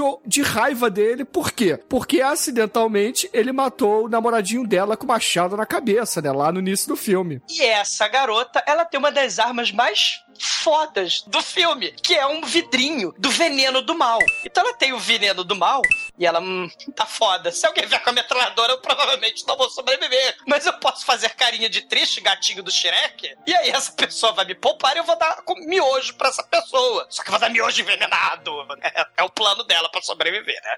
Aí tá lá a, a meninada toda conversando, batendo papo, né? O Nanahara é trancado no farol, né? É, o Trancado Nanahara ele é trancado porque ele tá em recuperação e papapá. E aí tá, as meninas estão lá embaixo conversando. Uma delas tá fazendo a macarronada pra todo mundo. Essa menina do veneno fala assim: opa, macarrão tá pronto, eu vou fazer um prato aqui pro Nanahara e vou levar. E aí ela, pô, disfarçadamente coloca ali o vidrinho de veneno no, no prato, dá a mexidinha e tá indo embora. Só que aí de repente chegam outras duas meninas ali, é, todas saltitantes e serelepes, e falam assim: opa, nós encontramos Fulaninho e Fulaninha. Acho que dá pra gente sair daí. Elas começam a conversar assim, aí vê essa menina passando com o prato de macarrão e fala assim: ah, eu tô com fome, me dá aqui. Já pega sem pestanejar, né? E manda pra dentro o macarrão envenenado. Sei, elas estavam com um plano, né? Assim, elas se juntaram racionalmente. Isso que eu achei maneiro, né? Elas se juntaram racionalmente pra tentar discutir a merda. E aí eles falam, pô, o tal do Kawada lá e o Nanahara, eles têm um plano pra fugir da ilha. Só que, no final das contas, a nossa querida gulosa, a nossa Magali do, do, do Battle Royale, ela vomita sangue porque ela comeu chumbinho da porra da, da-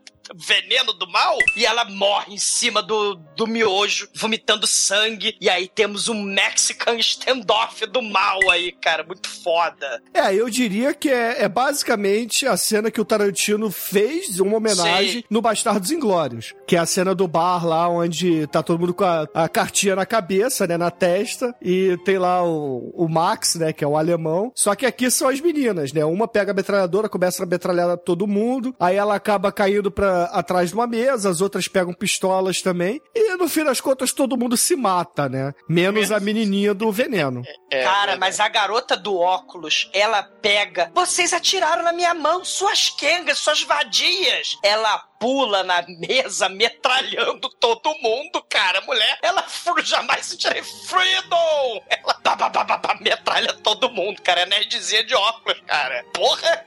Olha aí o Demetrius, a, a- a fome de matar, né? O coleguinha, né? É, exatamente. Caralho, ba, ba, ba, ba, ba, ba, ba.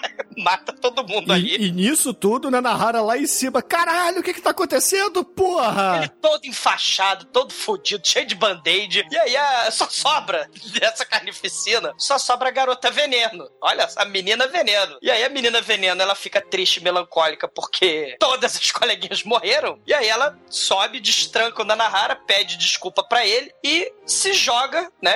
É mais uma que se suicida. Ela se joga do farol. E toda morte, assim, significativa, né, pro, pro filme, tem uma legenda da última frase, o último pensamento, né? É interessante isso, né? Porque no mangá tem também, né? é, A última frase, assim, do, em reticências, né? Dos personagens que tem mais de uma cena, né? Os sonhos são importantes, né?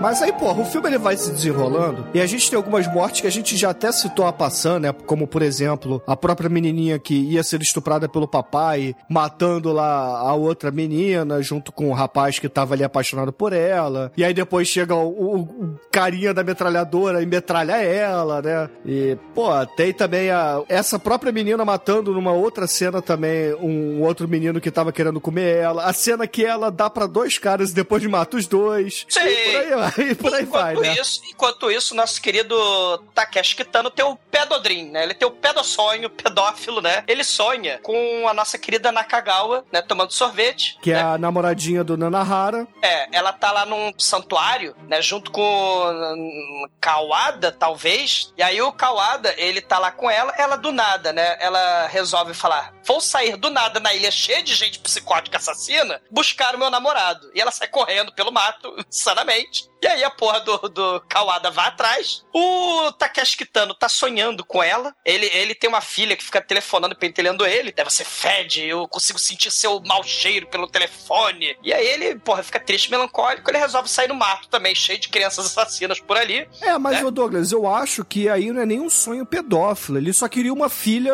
que fosse boa pra ele, né? Porque a, a Nakagawa, ela era a única aluna que realmente dava importância pra ele. Porque ela aparecia na aula dele, quando todo mundo deixou aquele recadinho mal criado e etc. Eu não, Não, vejo ele- aí uma, uma relação pedófila, não. Ele, ele, ele tinha um sorvetinho, deu um sorvetinho pra ela, ficou vendo ela chupando o sorvetinho, falou: Você chupa o sorvetinho muito bem, ah, né? mas ele chupou o sorvete também, pô. Um outro É, sorvete. você estava numa chupação, só, uma chupadinha de Ah, cá, você que tem mente muito, muito poluída, cara. Sim, não brinde. Não, não, não é pedofilia aí, não. Aí é uma relação mais paternal mesmo. Ele queria uma, uma filha. Ele projetava a filha que ele nunca teve ali, né? Apesar da filha É. biológica ser uma escrota, porque realmente ela era uma escrota, ele projetava na Nakagawa, uma menininha boa de família, o que ele sempre almejou pra filha dele. Bruno, ele aparece toda a cena comendo o biscoito dela. Você entenda como quiser comer o biscoito da menininha. É, é, tá bom.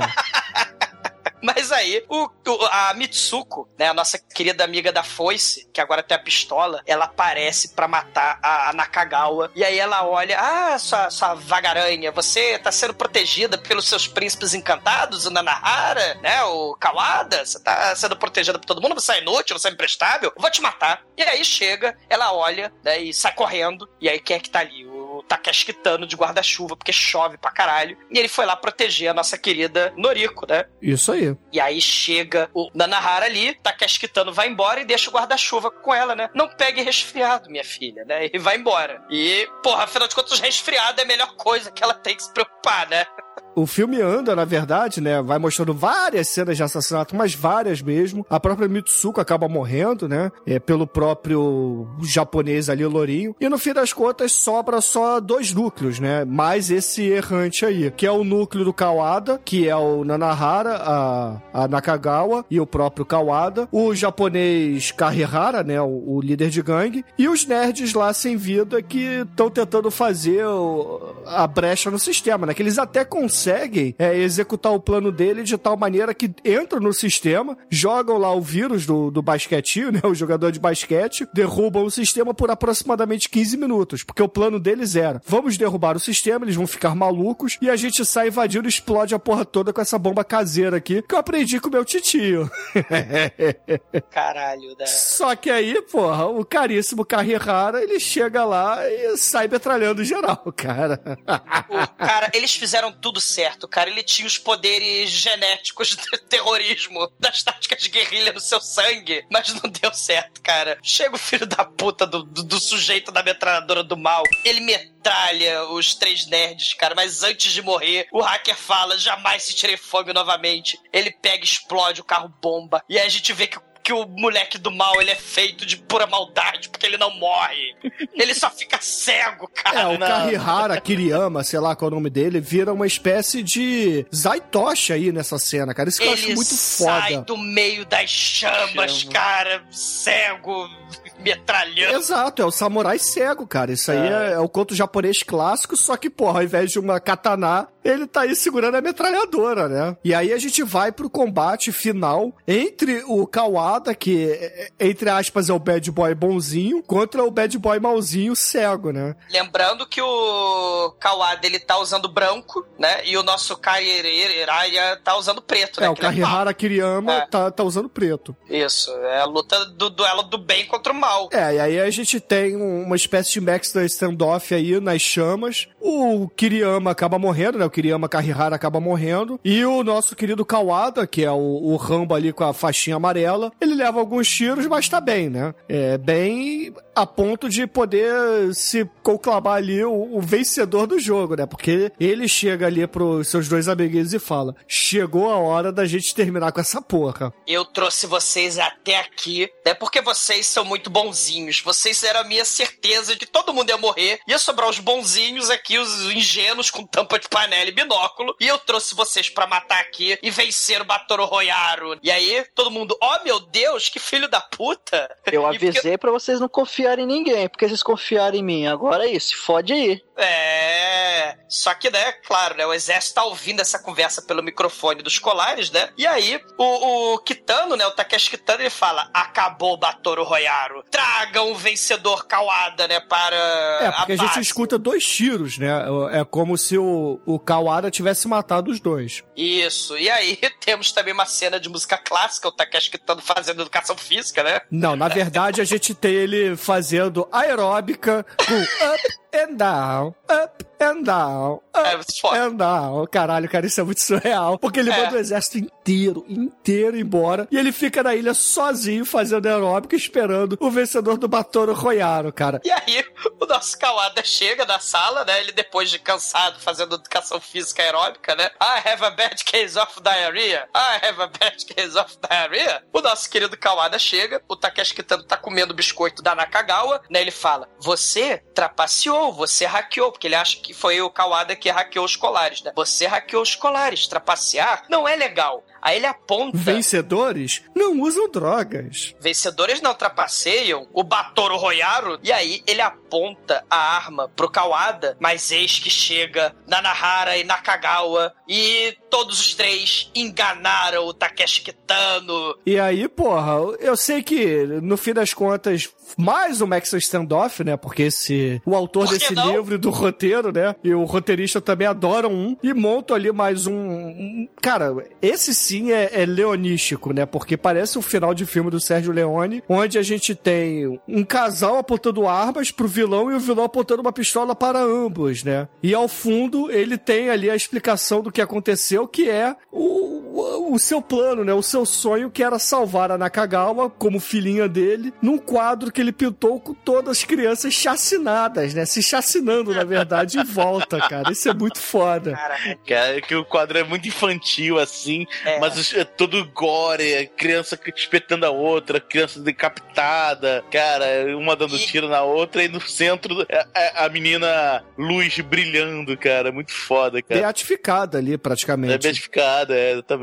Caralho. E essa menina, ela, ela aponta também a arma pro professor, ela não consegue atirar nele, né? Ele aponta a arma pra cara dela, vai atirar. Aí o Nanahara, que prometeu pro fantasma do flashback do Nobu, vou proteger a pussy da Nakagawa. Ele atira no Takeshi Kitano, né? E aí, o Takeshi Kitano, ele aperta a pistola e sai água. Ele cai morto, defunto, falecido. Ele morre, só que do nada. Vê a cena. A cena é muito foda, porque o celular dele começa a tocar, aí o cadáver levanta. Atende o telefone, senta no sofá e fala assim: Filhinha, sua escrota, eu não vou pra casa. Eu te odeio, porra! Aí ele pega o último biscoitinho da Nakagawa, come e morre.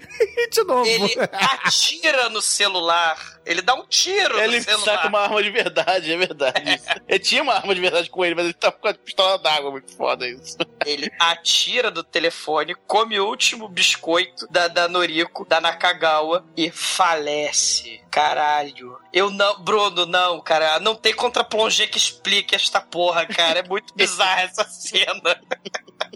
Mas é muito foda porque justamente é muito bizarra. E aí os três fogem da ilha do mal, né? De barco. O Kawada quase morto, né? Que ele porra tomou tiro pra cacete, né? Ele vai pilotando barco e fala: Ah, meu pai era piloto de barco. Logo eu também sei pilotar barco. Ah, ah, ah, É, né? o pai dele era médico, cozinheiro, piloto de barco, né? O pai dele era o MacGyver, digamos assim. É, e ele. ele podia ter a flor sete cores ali pra ajudar ele, né? Pra virar uma porrada de profissões ali, né? É, e aí ele morre, né? Inclusive, a gente não falou, mas ele tava em busca nessa ilha. Do segredo do sorriso do do segredo lagarto. do sorriso da, da namorada dele, né? Que ele teve que matar. E aí ele chega à conclusão que o sorriso, na verdade, era de uma amizade sincera. E aí ele morre feliz. Ele morre, o último pensamento dele nós vemos mangamente na tela, com legenda: Estou feliz porque encontrei amigos verdadeiros. E, do nada, pá, procurados. Batoro Royaro, o governo, procura o, a Nakagawa e o Nanahara, porque agora eles são fugitivos do mal. E, porque a Nakagawa é muito escrota, ela resolve dar uma passadinha em casa, pega o canivete do Nobu que esfaqueou o Takeshi Kitano, e eles resolvem correr para o horizonte, porque eles agora não acreditam no sistema, eles se rebelaram. Na verdade, eles são procurados por assassinato. Os dois.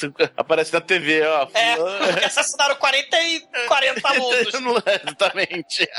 e um professor. Esse suspeito de assassinato. Não, assassinato do professor, óbvio. É, foda-se 40 os alunos. alunos. É, é, exatamente. E aí eles usam bonezinhos pra se esconder e formam ali a aliança jovem contra o Battle Royale, né? Que Isso. na verdade vai ser o gancho para o segundo filme. Que é a continuação de merda, mas esse é o ciclo da vida, né? Tudo vira merda, tudo acaba em merda. Este é o jogo da vida. E, cara, como a sociedade é uma merda, né? Uma sociedade filha da puta, uma sociedade escrota, uma sociedade lixo, você tem ali os corvos, né? No Japão você não tem flango, que é o pombo. Você tem os corvos comendo lixo, né, cara, no final do filme ali. Exatamente. E aí, dependendo da versão que você viu, o filme termina aí, ok. Se você pegou uma das versões é, Megalovax Deluxe estendidas, você vai ver diversos sonhos. Vai ver três ou quatro ou cinco flashbacks ali. Exatamente. Que Foda. são versões estendidas dos sonhos que aconteceram no meio do filme.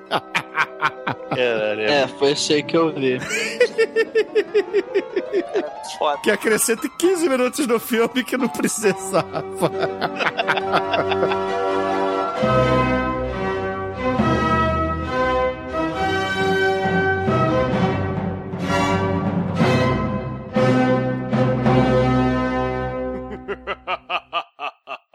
Venham, piratas, e acessem o td1p.com. E agora, caríssimo exumador, meu irmão, aquele que tem um pinto minúsculo, diga pros ouvintes do podcast, Morra, cara. Porra, Entre no personagem japonês, vai. porra. Qual é a sua nota pro Battle Royale? E, é claro, suas considerações finais para esse filme. Essa temática distópica, cara, eu acho muito foda. Esse- esse- essa ideia, quando eu vi pela primeira vez, eu falei, caraca, que ideia foda, cara. Só os japoneses mesmo pra fazer a porra insana dessa, né? E, porra, é engraçado, porque você começa. Cara, você não acredita que você tá vendo, é engraçado, porque é muito bizarro. Aquela violência cartunesca, bizarra, né? Mas você também tem, cara, uma crítica social perturbadora, né, cara? Estudantes metralhando uns aos outros num sistema educacional, né? Mega rígido, né? Mega radical do, do Japão. Tudo exagerado, né? Mortes exageradas, violência exagerada, né? Temática exagerada. Porque, né, claro, é um filme dos estranhos exagerados japoneses. Mas, cara, é um comentário fundamental sobre o sistema de educação que acaba produzindo monstros assassinos, né? Eu, eu diferente do Demetric, né? Eu acredito que, assim, não são jovens que fabricam armas, né? Um adulto que entrega uma arma pra uma criança, pra um jovem, né? Então é a sociedade podre, torpe, que produz esses monstros assassinos e, e- e- etc, né? Essa, essa é a minha, minha opinião sobre esse, sobre esse assunto, né? Até porque a gente tem aí no, no filme, né? Todo mundo ali que resolve virar monstro assassino degenerado pra destruir todo mundo. Mas é, você tem ali, porra, até de certa forma, é, é uma maturidade de alguns dessas, desses né, que resolvem falar: não, peraí, não vamos seguir o sistema, né? Esse sistema tá errado. Não vamos seguir isso, vamos nos rebelar, vamos discutir, vamos né, é, é, é, tentar uma alternativa e tal, né? É, é uma coisa interessante, né? É impressionante, é um filme impressionante, porque o Japão parece que tá mostrando aqueles filmes tipo Machine Girl, mas, cara, você tem também a temática da galera lutando pela vida, né? A escolha moral absurda, uma escolha terrível de se fazer, né? Matar o seu melhor amigo pra viver, né? Metralhando o coleguinha. E, ou seja, é um filme que mostra, cara, um dos grandes problemas do- da nossa sociedade de merda, né? Se a violência dos jovens, você tem aí esses massacres que acontecem nos Estados Unidos, é só ver alunos matando outros, né? Tem o filme do Gus Van Sant, O Elefante, né? Que mostra isso, tem aquele documentário lá do, do Michael Moore, né? Do, do Tiros em Columbine. Então, assim, você tem essa questão da violência, né? do- dos jovens metralhando outros jovens, estudantes, né? E você também tem a questão do grande e gravíssimo problema da comunicação entre os adultos e os jovens. Babás eletrônicas, TV, jogo, rede social, todo mundo hiperconectado e os cacete, né? E, e aí você tem os jovens que não tem diálogo, né? Não tem diálogo com os adultos e tal, eles são super protegidos numa bolha virtual e essa bolha virtual descarregando veneno podre da internet, do mal, na cabeça dele. Tem coisa muito boa na internet, mas tem coisa muito podre também, né? Só que assim, é importante a gente é, lembrar que a gente não pode subestimar a molecada. Uh, viva a juventude, né? O poder de transformação. Viva aí a, o Power to the People, o Capitão Planeta. O poder é de vocês, né? Eu adoro esse filme. Tem coisas bizarríssimas nesse filme. O, o vídeo educacional das regras da menininha Burma é um nonsense bizarro, é coisa de mestre. A parada Senhor das Moscas, a parada Laranja Mecânica, né? É muita, é muita coisa foda. Você tem também. O Japão, ele faz, ele pega essa violência cartunesca e consegue usar comentário social aí, né? A gente também tem o Suicide Club aí, do Sean Sono, mostrando o problema do suicídio. É um filmaço, cara. É um filmaço. Arma, faca, granada, flashback, garotinhas colegiais, sangue, cabeça rolando. Cara, muito bom. Não é nada mais, nada menos que o Laranja Mecânica do Japão, cara. Nota 5. E agora, caríssimo Anjo Negro, suas considerações finais e nota para Baturu Royaruru, né? É, cara, esse filme é muito, muito bom, cara. Realmente, Hollywood tem que comer muito, muito, muito feijão pra chegar. Muito é, sukiyaki. Sukiyaki, muito sushi, sashimi pra chegar no, no resultado desse, cara. O filme é, é cru, é na cara o negócio, não tem meio termo, não, tem ambientaçãozinha, não, até tem um romancezinho, mas ele é totalmente secundário e tal. E um negócio que o Douglas falou aí, é o, o que eu falei é que uma opção terrível, pessoas que optaram por não matar, matam. O que acontece no filme, né? No caso das menininhas que vão Ah, sim, todas é. juntas, exatamente. É.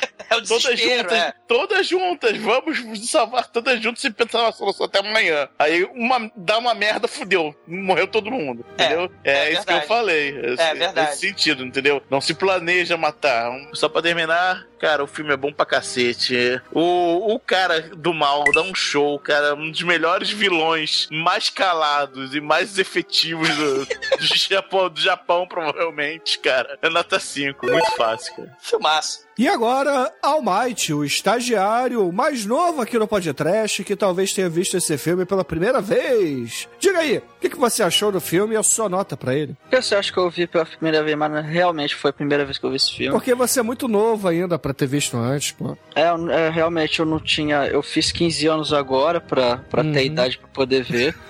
Babaca. Mas já eu tem já tinha- 16, pô, já tem 16.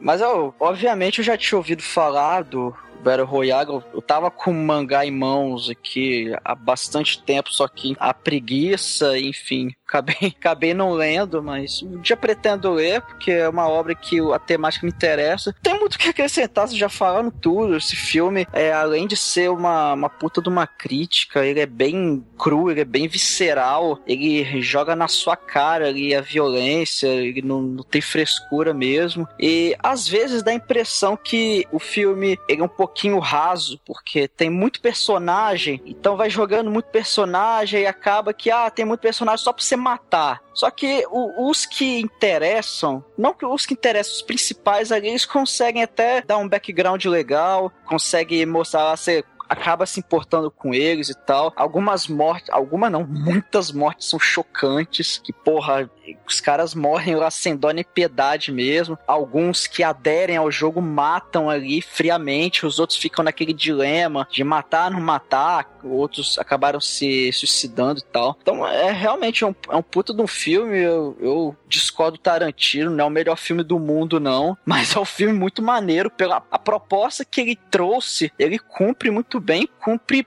bem até demais, cara. Então não, não tenho que tirar nota desse filme não, ele se propôs alguma coisa e ele conseguiu mostrar o que ele quis, então é nota 5. E, caríssimos ouvintes, a minha nota pra esse filme só não será máxima porque eu acho que faltou uma cena de sexo de verdade. Acho que filho da puta, vejo você. Não, mas é verdade, é, o, o filme pedia, cara. O filme pedia muito uma cena de sexo e talvez pela censura dele é, não poder mostrar isso, né? A gente tá falando de Japão, é, cai um pouco. Se esse filme tivesse sido feito talvez no, na Europa Oriental, seria um filme talvez mais chocante. Mas ainda assim, é um puta filme e com isso a média dele aqui no final, né? Juntando todo mundo, é 4,75. O que eu acho que seria de fato a nota desse filme. Canalha. Excelente. Mas, Demetrio, diga aí pros ouvintes, cara, e é claro pra gente, qual é a música que a gente vai usar pra encerrar este podcast sobre Battle Royale? Cara, como temos 15 anos nesse filme, nós somos jovens, jovens, jovens. Somos jovens. O exército Tudo do céu. Então, excelente, ouvintes. Fique aí com Vanderleia, Exército do Surf, música terrível, escolhida pelo Demetrius, e até a semana que vem. Nós somos jovens, jovens, jovens. Somos o exército, o exército do surf. Nós somos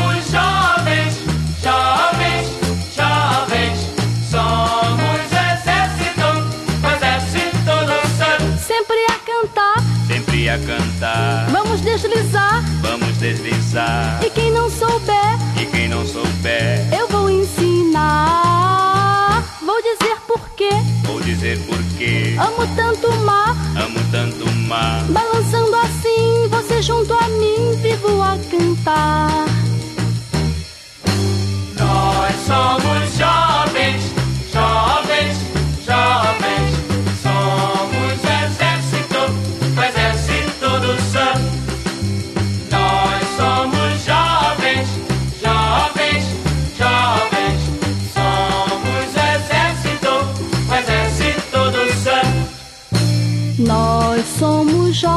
jovens, jovens, jovens. Somos o exército, o exército do surf. Sempre a cantar, Sempre a cantar, vamos deslizar. vamos deslizar. E quem não souber, E quem não souber, eu vou ensinar. Vou dizer porquê.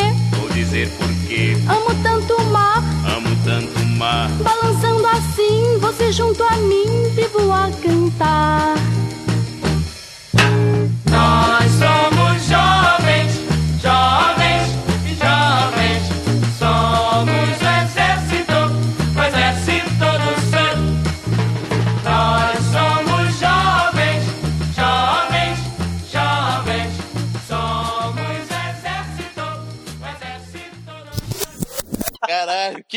Raiva, cara. Foi por um pouco de desenho já por sentir raiva quando cheguei no. All Might é um desenho dos anos 70, sei lá. A garota é um Angel. desenho de menininhas. é A Angel. Angel. Não conheço. Ela tinha um espelhinho mágico. E aí ela apontava esse espelhinho mágico, sei lá, pra um girassol. Aí ela ganhava os poderes do girassol, que era uma profissão que ela ganhava. E ela ganhava uniforme. É aquela história do, do Japão, Sociedade Formiguinha, né? Todo mundo usa uniforme lá no Japão. Se vocês repararem, até mesmo Sim. quando você não trabalha, você tem uniforme. Quando você não tá na escola, você tá usando uniforme, né? Então a Angel, com o seu poderoso espelho Flor das Sete Cores, ela ganhava os poderes de uma flor. E o uniforme mágico que, que dava as habilidades dela de uma profissão qualquer. Né? Ah, eu, eu cheirei o girassol. Agora eu sou uma carpinteira de mão cheia. Né? Aí às vezes ela cheirava um crisântemo, ela virava uma padeira. E era assim, isso era merda, mas isso isso. É, é, eu tô notando mesmo pelo, pelo que vocês estão É, contando. nos aí. anos 80 a gente não tinha muita opção, cara. não tinha TV a cabo, O foda, o foda é quando o Silvio Santos resolveu botar o desenho, a flor das sete cores e em sequência o cavalo de fogo, cara. Aí era foda. Aí era foda mesmo. O cavalo de fogo é muito foda. O pior, Almighty, o pior é que essa merda dessa garota, ela viaja o mundo inteiro procurando a flor das sete cores. O caralho desta merda, desta flor do inferno, tava no quintal da filha da puta. Ah, não! A minha alegria sabendo dessa porra. Ah, dei spoiler, desculpa, ouvir. Caraca, qual o nome dessa merda pra eu nunca assistir? A flor das Angel. sete cores. Não, Angel. Angel. Angel. É.